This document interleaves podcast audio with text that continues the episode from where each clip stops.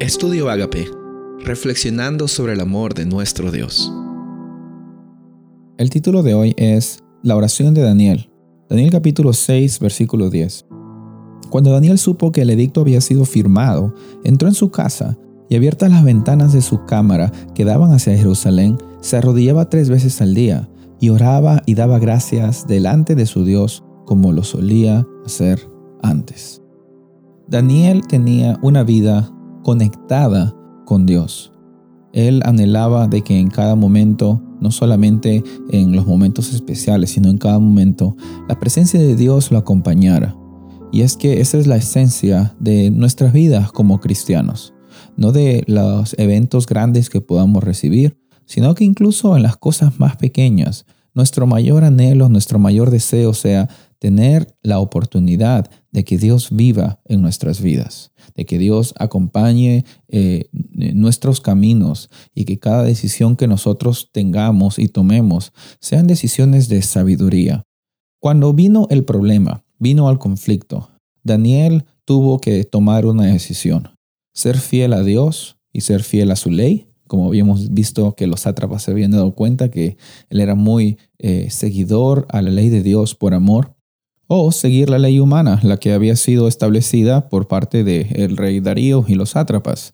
Eh, la decisión, a parecer, era una decisión difícil. Sin embargo, Daniel, como él tenía ya una constante devoción y un constante compromiso con Dios, para él fue una decisión importante continuar teniendo una relación con ese Dios que le había dado tanto y le había dado la oportunidad de tener una vida con abundancia. ¿Qué es lo que haces tú cuando tienes problemas? ¿A quién acudes? ¿Qué es lo que eh, decides hacer?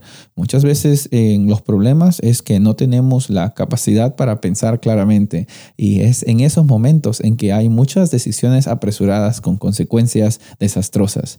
Gracias a Dios que tenemos esta oportunidad en la cual eh, por medio de la oración podemos conectarnos con el trono de Dios, podemos depender eh, totalmente del Dios que sabe el futuro y sabe lo que es mejor para ti y para mí. Cuando Daniel estaba orando, él estaba poniendo sus ruegos ante el Rey de Reyes y Señor de Señores. Pero vemos también que en el versículo 10, él tenía ah, razones por las cuales estar agradecido. Pero ¿cómo? Si es que él estaba siendo amenazado de muerte, eh, ¿cómo es que él tenía razones para estar agradecido? Pues la verdad, eh, nosotros tenemos que estar agradecidos con Dios incluso por los conflictos, incluso por los problemas difíciles, porque en ellos es que también nuestro eh, carácter es transformado. En ellos es que incluso también el nombre de Dios puede ser glorificado. En ellos es que cuando Dios nos usa y salimos adelante y triunfamos, bueno, en realidad no es nuestro triunfo, pero cuando triunfamos de la mano de Dios, las personas se dan cuenta, y vamos a ver en esta historia que sí sucedió, las personas se dan cuenta de que nuestro Dios es un Dios real. Es un Dios real que quiere lo mejor para la humanidad y es el Dios de dioses, Señor de señores, que trasciende culturas, trasciende reinos, trasciende eh, todo lo que nosotros podemos imaginar y mucho más.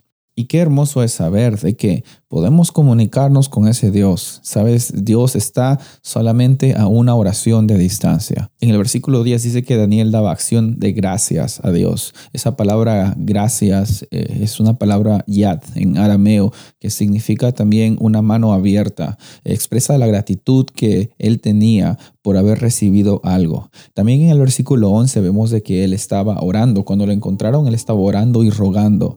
Esa palabra mitahanan, que viene de Hanan, que significa gracia, es una, una súplica que estaba siendo elevada a un Dios que tiene todo bajo control. Recuerda que tenemos a un Dios grande, un Dios amoroso, que siempre está dispuesto a escucharnos cuando nosotros vamos ante su presencia por medio de la oración.